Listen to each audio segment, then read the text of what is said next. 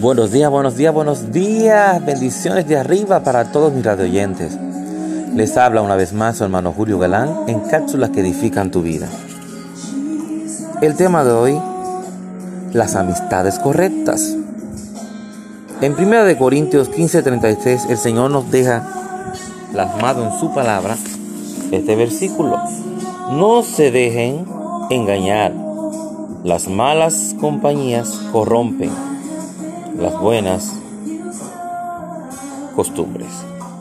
Las malas compañías corrompen las buenas costumbres. Primero de Corintios 15:33. Es una gran realidad. Lo único que está impidiendo que algunas personas avancen a un nuevo nivel de su destino son las amistades equivocadas. No puede juntarse con gallinas y esperar remontar como un águila. No necesita informarles.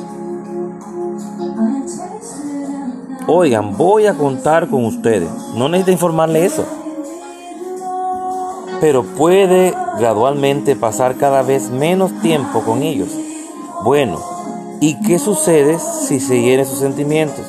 Bueno, ¿y qué para si ellos impiden que alcanzar su destino? ¿Qué importa si ellos están impidiendo que tú avances? Si se junta con personas que son lentas, indisciplinadas, sin motivaciones y sin rumbo, vaya y busque nuevas amistades.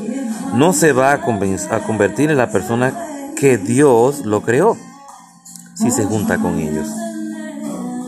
Quizás sean buenas personas y tal vez tengan un buen corazón, pero su destino es muy grande su misión es demasiado importante y su tiempo es sumamente valioso para dejarse arrastrar por ellos.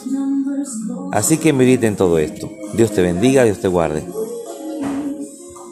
Escoge las amistades correctas. Dios te bendiga. Tu hermano Julio Galán en cápsulas que edifican tu vida.